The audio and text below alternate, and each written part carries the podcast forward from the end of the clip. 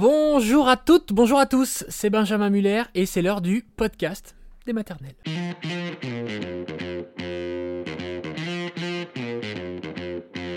Le podcast des maternelles, le podcast France Télévisions de cette merveilleuse émission, La Maison des maternelles. Je sais pas si vous connaissez, c'est tous les matins sur France 2 et franchement, c'est sympa. Enfin, je dis ça. Aujourd'hui, dans le podcast des maternelles, on va entendre ou réentendre le témoignage d'Émilie qui est venue nous voir dans l'émission à propos du cytomégalovirus. Alors, c'est un virus qui peut toucher beaucoup de femmes pendant la grossesse. Potentiellement, il peut toucher n'importe qui dans la vie, ça ne pose aucun problème, mais pendant la grossesse, il peut y avoir des conséquences dramatiques. D'où l'importance d'en parler, de faire de la prévention, d'écouter le témoignage d'Émilie et après d'écouter les conseils et l'analyse du professeur Yves le patron de la gynécologie et de l'obstétrique à l'hôpital Necker à Paris.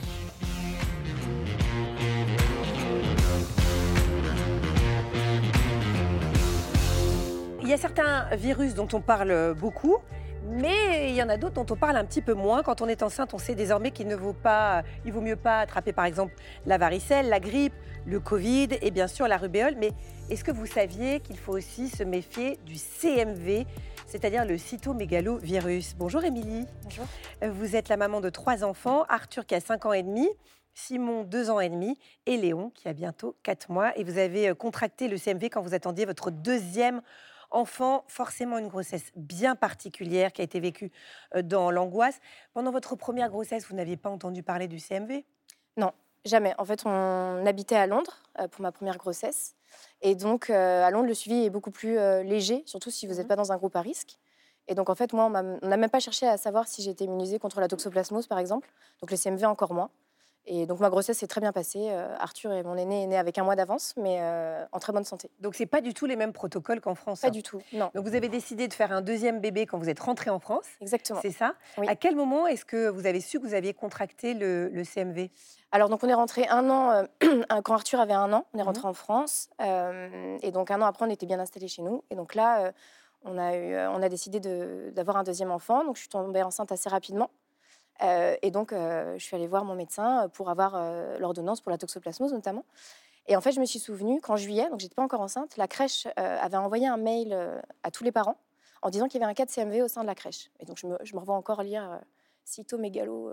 J'arrivais même pas, du tout ce que c'était? Non, pas du tout. J'avais jamais entendu parler. J'arrivais même pas à lire le nom. Et donc, au moment de la prescription de l'ordonnance, euh, je dis à mon médecin attendez. Il faut euh, préciser qu'elle disait bien dans le mail que c'était pas grave, sauf pour les femmes exactement, enceintes. Exactement. Donc c'est totalement euh, voilà exactement. C'était juste pour les femmes enceintes ou celles qui voulaient avoir un enfant. Mm. Et donc je ressors un peu le mail à, mon médecin, elle me dit ah oui, ah, le CMV, bah, je vous le prescris, mais sans grande conviction. Enfin vraiment, voilà. Bon, vous faites vos analyses et deux jours plus tard, la personne du laboratoire vous appelle. Elle vous dit quoi? Alors en fait, quand vous faites, euh, moi j'attendais la, je savais que la, toxoplasmose par exemple c'est binaire, vous êtes immunisé, vous ne l'avez pas. Donc normalement vous, faites la prise de sang le matin, vous avez les résultats euh, dans l'après-midi en fait. Et donc là, au bout de deux jours, j'ai pas de nouvelles, je peux pas consulter mes résultats en ligne. Euh, et donc on m'appelle, on me dit voilà, venez chercher vos résultats. Il y a une, par contre il y a une sérologie qui est revenue positive. Donc donc j'y vais. Et donc là, c'est la biologiste qui me reçoit et qui me dit le CMV est revenu positif. Et donc là, moi tout de suite moi, je m'étais jamais trop renseignée, en fait. Je savais pas. Je dis, mais qu'est-ce que ça implique? Est-ce qu'il y a un risque pour le bébé? Et donc là, elle me dit, c'est possible, il faut que vous contactiez votre médecin. Donc moi, avant de pouvoir contacter mon médecin, qu'est-ce que je fais comme tout le monde? Bah, Je regarde euh, sur Internet. Et là, je comprends que ça peut être très grave pour le bébé, notamment si euh, on l'attrape au premier trimestre de la grossesse. Et euh, moi, j'étais en plein dedans. J'étais en plein dedans. Donc vous prenez, j'imagine, tout de suite rendez-vous avec votre gynécologue? Oui. Oui, oui. dit quoi? Alors, mon gynécologue, qui est quelqu'un de formidable, mais c'est vrai que sur, sur le dépistage, il était sceptique euh, par rapport à, l'angoisse que ça peut créer euh, euh, chez les femmes et au nombre de cas rares. C'est-à-dire que lui, il préconisait pas de se faire dépister, en fait, c'est ça? Voilà, c'était plus dans, dans, ce sens-là. Après, une fois, en fait, une fois que vous êtes dedans, hein, ce qui, il nous a très bien, effectivement, il était, il était, très sceptique là-dessus, mais il nous a très bien redirigé après vers un gynécologue obstétricien qui était spécialisé dans les anomalies. Et nous, en, parallèlement à ça, on s'est renseigné et euh, on a voulu aller euh, à Paris dans le service de Necker parce qu'on savait que les experts, on savait que les experts étaient là-bas et on, avait besoin d'avoir toutes les informations, en fait, tous les tenants et les aboutissants de qu'est-ce que ça pouvait impliquer pour, pour le bébé. Vous avez rencontré le professeur Yves Ville, que nous aurons tout à l'heure sur ce plateau pour qu'il nous donne son éclairage. Qu'est-ce qu'il vous a dit? Alors, donc, on est arrivé avec énormément de questions. Euh, ils ont été quand même très rassurants. Donc, nous, voilà, on voulait savoir un petit peu euh, quels étaient les risques de contamination. S'il y avait contamination, quels étaient le pourcentage de risque que le bébé ait des séquelles La contamination de la mère vers le bébé La mère vers le bébé, tout à fait. quel était le pourcentage de risque qu'il y ait des séquelles graves? Est-ce qu'il y a un traitement possible? S'il y a des séquelles graves, qu'est-ce qui se passe si on voit quelque chose des échographies? Donc tout de suite, en fait, ça prend une autre tournure parce qu'on parle éventuellement d'IMG, interruption médicale de grossesse. Euh, néanmoins, l'équipe était très rassurante euh, à Necker, vraiment, parce que euh, voilà, ils le disent bien, dès qu'on sait qu'il y a un cas de CMV, on sait quoi chercher aux échographies, on peut éventuellement donner un traitement. Donc j'ai été suivie à Necker jusqu'à jusqu'à mon amyosynthèse et euh, avec un traitement. Euh, donc, il préconise une amyosynthèse et il vous dit euh, ce qu'on aurait pu rater aux échographies, le fait qu'on sache que vous avez contracté le CMV, sont des choses qu'on ne peut plus rater grâce à ça. En tout cas, oui, oui. Donc, vous attendez la, myosynthèse et puis Necker vous propose aussi un traitement pour limiter les risques de transmission, c'est ça? Oui, tout à fait. Donc, c'est un traitement au valacyclovir. Mmh et donc, c'est un traitement lourd, entre guillemets, parce qu'il y a beaucoup de comprimés à prendre. C'est l'équivalent de 8 grammes par jour, donc 4 comprimés toutes les 6 heures. Euh, donc, vous vous réveillez la nuit, mais ça, euh, par rapport à ce qui se passe, c'est pas, pas très grave. Ah, vous mettez euh, votre réveil pour Oui, tout à fait, ah tout à fait, pour me réveiller. C'est un antiviral, c'est ça? Exactement, un antiviral que j'avais dans tous mes sacs à main, dans mes tiroirs de bureau, à la maison, un peu partout, pour pas oublier de le prendre. La pharmacienne, elle a dû halluciner, non? Oui, en fait, j'ai eu l'ordonnance, et en fait, quand je suis arrivée à la pharmacie, donc je donne l'ordonnance, et elle voit la quantité de boîtes à, me donner. C'était une pyramide de boîtes, et, et elle me dit Ah, bah, donc c'est la Sécu qui va être contente. Et en fait, sur le moment, on est un peu estomaqué, parce qu'en fait, moi, je me dis Mais en fait, je fais pas ça pour m'amuser, je fais ça pour potentiellement sauver mon bébé et mettre toutes les chances de mon côté, en fait. Donc, euh, mais encore une fois, c'était l'ignorance. Elle savait, elle connaissait pas le CMV. Je n'ai même pas cherché à lui expliquer. Mais j'ai pu, j'ai pu remettre les non, pieds mais c'est fou parce qu'effectivement, comme vous le dites, même chez les professionnels de santé, on en parlera tout à l'heure avec notre expert, le CMV est plutôt euh, pas très connu et, euh, et, on n'en parle pas beaucoup. Est-ce que vous avez quand même réussi à investir votre grossesse? Parce que c'est un énorme stress, Émilie, que vous avez vécu. Alors, alors c'était compliqué parce qu'en fait, vous passez vraiment de la joie bah, d'un nouveau bébé qui arrive en quelques semaines à en fait une angoisse l'angoisse de potentielles séquelles assez sévères, importantes, mmh. cérébrales, notamment neurologiques. Donc on passe un peu du tout au tout. néanmoins, j'ai eu énormément de chance d'avoir mon conjoint qui est quelqu'un de formidable, qui m'a qui m'a épaulé, qui a été très présent toujours à tous les rendez-vous. C'est lui qui même qui a pris les rendez-vous avec Necker. et j'avais aussi un, noyau familial et amical incroyable. Donc j'ai eu beaucoup de chance de ce côté-là, un accompagnement formidable. Après, c'est vrai que par exemple aux échographies, en tant que futur parent, vous, vous y allez avec, euh, avec la joie, avec une excitation, avec une, certaine insouciance. Et nous, en fait, on y allait avec les risques en tête, en fait. C'est-à-dire que nous, à chaque fin d'échographie, on se disait, OK, jusqu'ici, tout va bien. Oui, là, alors, là où normalement, ce sont quand même des moments de joie qu'on attend avec impatience. Euh, c'était plus euh, du, voilà, jusqu'ici, tout va bien, on est OK. Vous avez fait la myosynthèse qui s'est bien passée, et puis un peu moins d'une semaine plus tard, on vous appelle pour les résultats. Comment est-ce que vous avez vécu ce moment? On parlait de stress, là, voilà, on est au paroxysme. Oui, alors la myosynthèse euh, ou l'annonce. Non, euh, les résultats. Ah, les résultats. Alors les résultats, euh, bah, c'était le 11 décembre, midi 39. Je suis pas bonne dans les dates, mais ça, je m'en souviens très bien. J'étais chez ma maman, et donc Necker m'appelle et me dit la myosynthèse est négative. vous arrêtez le traitement. À partir de maintenant, vous avez une grossesse normale. Donc, bah, on souffle, forcément. Euh, parce que là, l'épée Damoclès, euh, bah, c'est fini. Et, euh, et, donc, bah, des larmes de joie. Et, d'ailleurs, le, lendemain, c'est assez le pouvoir du mental. Mon ventre est sorti le, lendemain. J'avais pas du tout de ventre jusqu'à ce résultat. C'est vrai? Non. C'est-à-dire que vous vous autorisiez pas, en fait, de, vous épanouir dans cette Non, c'est la peur, c'est l'angoisse. Donc, mmh. je, je, pense que le corps y réagit. C'est fou. Donc une grossesse, une fin de grossesse plus sereine, mais ça évidemment on vous comprend. Et puis le 2 mai, votre fils Simon est né, accouchement de rêve, vous l'avez bien mérité, vue sur le parc, coucher de soleil, présence du papa malgré le confinement, donc ça rattrape un petit peu tout le stress que vous avez vécu. Euh, on vous a prévenu que Simon devait être testé au CMV euh, à la naissance. Même, même, si les résultats de la myosynthèse étaient négatifs, c'est quand même le protocole.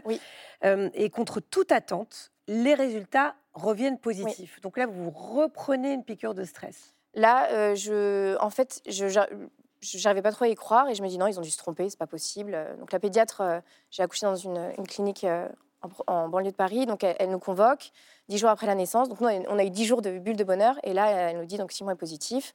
Et je me souviens toujours, elle a, mis ses lunettes, elle a sorti un, grimoire à la Harry Potter et elle a lu cytomégalovirus et elle nous a dit suivi auditif de l'enfant jusqu'à ses 7 ans, 7-8 ans. Euh, merci, au revoir, bon retour à Bordeaux. Et donc là, je me et elle avait raison après coup, parce que les séquelles graves après une amniosynthèse négative, c'est quasi nul. Enfin, il n'y a pas de raison de s'inquiéter. Mais moi, en fait, j'ai en fait, j'ai switché. Je me suis dit, mais comment il peut être, comment il peut être positif Parce que c'est quand même pas commun. Bah Donc j'ai voulu le refaire tester. Simon, là, il était testé dans les urines. Je l'ai fait tester au niveau salivaire. Donc il était bien positif au CMV. Et donc après, moi, pour me tranquilliser, j'ai eu besoin de, lui faire faire des examens pour être sûr qu'il avait, bah, que tout allait bien, en fait. Même si les échographies avaient été rassurantes, etc. J'avais besoin de pouvoir souffler. et donc, du coup, il a suivi une batterie d'examens. IRM, échographie transfontanellaire, tout ça pour être sûr que pour être sûr que tout allait bien. Et tout allait bien et il est suivi donc jusqu'à ses 7 ans, mais a priori il se porte comme un charme. non, bah, non, régulièrement à, la maison on fait des petits tests et il entend très très bien. Non, non, il va très bien. Émilie, pourquoi est-ce que vous vouliez témoigner aujourd'hui? Bah, en fait, moi, ce que je trouve incroyable dans toute cette histoire, c'est vraiment les divergences d'opinion entre les professionnels. En fait, c'est assez déroutant parce que vous avez les professionnels qui sont vraiment contre le dépistage, euh, d'autres bah, qui le prônent, en fait, qui vraiment euh, insistent pour que les femmes se, les femmes euh, se fassent dépister. Et puis ceux encore qui connaissent pas grand-chose. Donc en fait, vous, quand vous êtes dans, quand vous traversez, quand vous êtes dans cette mésaventure, et qu'il peut y avoir ce genre de cas très grave, vous dites mais en fait où est le curseur en fait? Mmh. Est-ce que est-ce que c'est aussi grave qu'on le dit? Pourquoi on pourquoi on ne pousse pas à se faire dépister? Donc moi c'était ma grande question. Et nous on a eu énormément de chance avec l'accompagnement qu'on a eu. On a eu une bonne étoile parce que bah, je l'ai su, j'ai pris un traitement. Alors avec des si. Effectivement, si j'avais pas pris le traitement, si j'avais pas eu le mail de la crèche, mais en fait, tout s'est très bien passé. Mais je sais que pour des femmes, ça se passe, ça se passe pas comme ça. En fait, il y a des enfants reçu sur ce plateau beaucoup. Oui, voilà. Bien sûr. Donc il y a des femmes dont les enfants naissent lourdement handicapés, et, euh, et donc moi, c'était plus euh, voilà, savoir, c'est pouvoir agir en fait, c'est pouvoir avoir des échographies adaptées, pouvoir prendre un traitement, euh, pouvoir agir tout simplement en fait, décider qu'est-ce qu'on fait en fait. Et, et donc moi, c'était vraiment un, voilà, informer les femmes enceintes de ce virus, qu'elles peuvent se renseigner sans, créer... Sans créer de panique.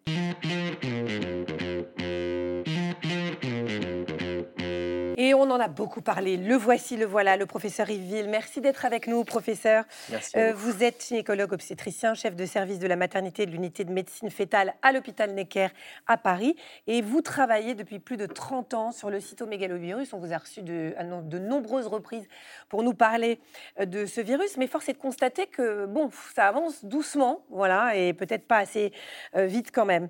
C'est quand même assez étonnant, quand on entend le témoignage d'Émilie, de voir que les gynécologues les sages-femmes ne sont pas tous sur le même, euh, euh, je dirais, euh, le, même diapason pour dépister le CMV pendant, pendant la grossesse. Comment est-ce que vous expliquez ces désaccords entre pros?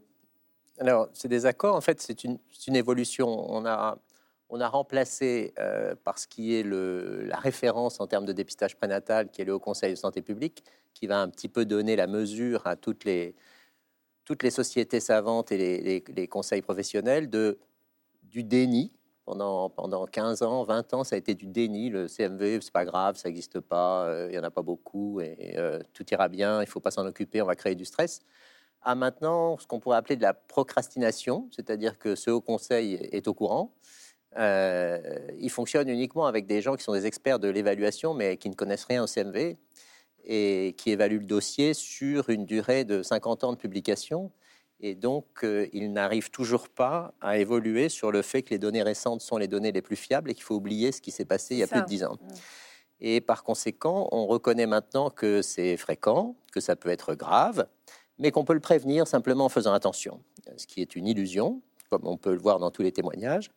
Et euh, du coup, sur les professionnels, le retentissement de cela, c'est de dire, bah, au début, il y avait de l'ignorance, et maintenant, il y a de la confusion. Oui, ça. Euh, alors que c'est très simple en fait le CMV. Il y a deux populations qui y sont exposées les dames qui n'ont jamais eu le CMV et qui s'infectent avec leur premier enfant qui est en crèche. J'entendais dire qu'une directrice de crèche s'était manifestée pour un, cas exceptionnel de CMV dans sa crèche. En fait, 80% des enfants en crèche pissent, crachent, mouchent et pleurent du CMV.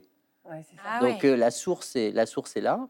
Et, et donc ces dames s'infectent, elles n'ont jamais été exposées au CMV. Le portrait est un portrait robot jeune femme, bon milieu socio-économique, avec un job, qui laisse son enfant en crèche ou en garde partagée. Voilà. Là, vous les avez toutes les primo-infections de France et de Navarre. Ensuite, le deuxième profil est très différent. Ce sont des jeunes femmes d'un niveau socio-économique plus, bas, qui vivent euh, en, communauté un petit peu plus dense, en particulier au niveau de l'habitation, et euh, essentiellement en France, une population issue de première génération après l'immigration, Et euh, ces, jeunes femmes ont été en contact avec le CMV dans l'enfance et peuvent se réinfecter. Et c'est deux populations très différentes. Mais celles qui sont le plus à risque d'avoir un enfant avec un handicap, c'est ces jeunes femmes qui ne l'ont jamais eu, qui s'infectent avec leur enfant qui est en crèche, et leur risque est de 10%. Quand elles entament une nouvelle grossesse, le risque est de 10%. Alors, ça, ça paraît énorme, inquiétant, machin, etc. La pandémie, non, parce que en fait, c'est le premier trimestre de la grossesse, c'est les deux mois qui précèdent la fécondation et le premier trimestre de la grossesse, ce qui fait que quand le Conseil de santé publique dit informer les femmes quand elles viennent vous voir en consultation d'obstétrique de faire attention à ne pas embrasser leur enfant, facile, eh bien, c'est trop tard de toute façon, parce que l'infection qui compte, elle a eu lieu Deux avant. mois avant, oui, c'est très compliqué. Alors, on a une question très concrète. Vous parliez de confusion euh, tout à l'heure. Euh, et Léa vous dit J'ai contracté le CMV enceinte. On m'a proposé un traitement avec 16 comprimés par jour. Ma gynéco n'y était pas favorable, mais j'ai décidé de le prendre quand même. Et tout s'est bien fini. Comment expliquer qu'il y ait justement, euh, qu'il n'y ait pas de consensus? Eh Bien, c'est ça, c'est cette procrastination à dire on a des éléments maintenant pour croire que ça pourrait marcher, mais on n'en est pas encore sûr on n'en sera pas plus sûr que ça. Il y a eu une étude randomisée en aveugle publiée dans le Lancet. Donc, c'est des garanties qui ne sont pas absolues, mais qui sont très fortes de sérieux et de résultats crédibles. Et puis, il y a eu des études de répétabilité de, de ce traitement qui montrent exactement les mêmes résultats. Donc, maintenant, il faut arrêter. Ce traitement diminue par 3 le risque de transmission, c'est-à-dire qu'au premier trimestre, on passe de 30%, une fois sur 3, à une fois sur 10. C'est énorme mmh. comme réduction. Et ce traitement, n'est pas dangereux, il n'est pas tératogène. Le CRAT s'est prononcé là-dessus. Le CRAT, c'est le, mm. registre des, agents tératogènes. Et euh, il, est, il est pénible à prendre parce que effectivement, oui, le laboratoire ne veut pas en entendre parler et donc c'est des dosages très très faibles pour chaque comprimé. Il faut le prendre en 6 prises sur 24 heures pour bien laisser le temps à ce médicament d'être éliminé par le rein. Si on en prend trop d'un coup, c'est-à-dire si on prend deux, deux grosses doses d'un coup, on risque de d'avoir un problème d'élimination au niveau du rein et de colique néphrétique. Bon, voilà, ah, le bénéfice-risque est quand même. Mais le euh, bénéfice-risque dans une infection du premier trimestre, il n'est plus discutable, il ne devrait plus l'être, et c'est simplement la confusion euh, due à, l'absence de clarté euh, sur l'information professionnelle. Y a-t-il un vaccin contre le CMV Comment se protéger de ce virus? Aujourd'hui, il n'y en a pas. Il y en a un qui est à l'étude.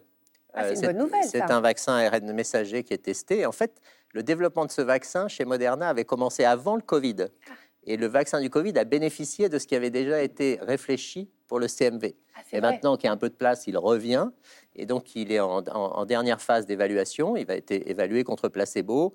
Et euh, la maternité de Necker est centre vaccinateur, car la, cible principale qui devrait en bénéficier, ce sont ces jeunes femmes qui viennent d'accoucher d'un premier enfant, ou en tout cas qui sont toujours négatives au moment de cet accouchement, afin que, quand elles vont concevoir dans les trois ans qui suivent, elles soient protégées. C'est ça. Elodie vous demande si on peut savoir avant la grossesse si on est immunisé contre le CMV, comme la toxoplasmose par exemple. Oui, on peut et on devrait. Ça devrait faire partie du, du, périconceptionnel quand on arrête sa pilule, quand on va voir sa gynéco, sa sage-femme ou son médecin généraliste pour savoir comment, euh, comment aller dans ce sens-là. On devrait faire une première sérologie, ce qui permettrait effectivement de faire éventuellement attention avec un premier enfant, mais c'est extrêmement difficile de ne ah pas embrasser son enfant sur les joues quand il pleure, bien entendu. Euh, ou de, penser à chaque fois à se déguiser en, hein. cosmonaute pour le changer euh, quand il a pissé dans sa couche. Mais voilà. Euh, Virginie vous demande quels sont les symptômes du CMV alors, les symptômes, ça peut être un petit syndrome grippal, ça peut être une espèce de crise de foie. On a des nausées, des nausées en début de grossesse, mmh. c'est vraiment très rare, effectivement. donc, la plupart du temps, on, ne s'aperçoit de rien et on les retrouve éventuellement rétrospectivement.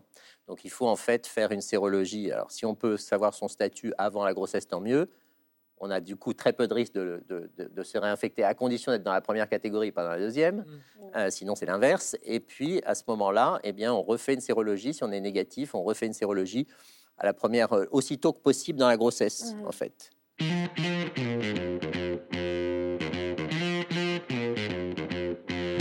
Merci beaucoup, professeur Yves Ville. C'est toujours un plaisir de rencontrer et de voir le professeur Yves Ville. Et merci infiniment à Émilie d'être venue nous voir depuis Bordeaux jusqu'à la maison des maternelles dans le 15e arrondissement de Paris. Voilà, c'est la fin de ce podcast des maternelles. J'espère que ça vous a plu, que ça vous a intéressé. On se retrouve, et eh ben on se retrouve quand vous le souhaitez, que ce soit sur les réseaux sociaux, que ce soit sur France 2 ou que ce soit en podcast, bien sûr. Ciao tout le monde.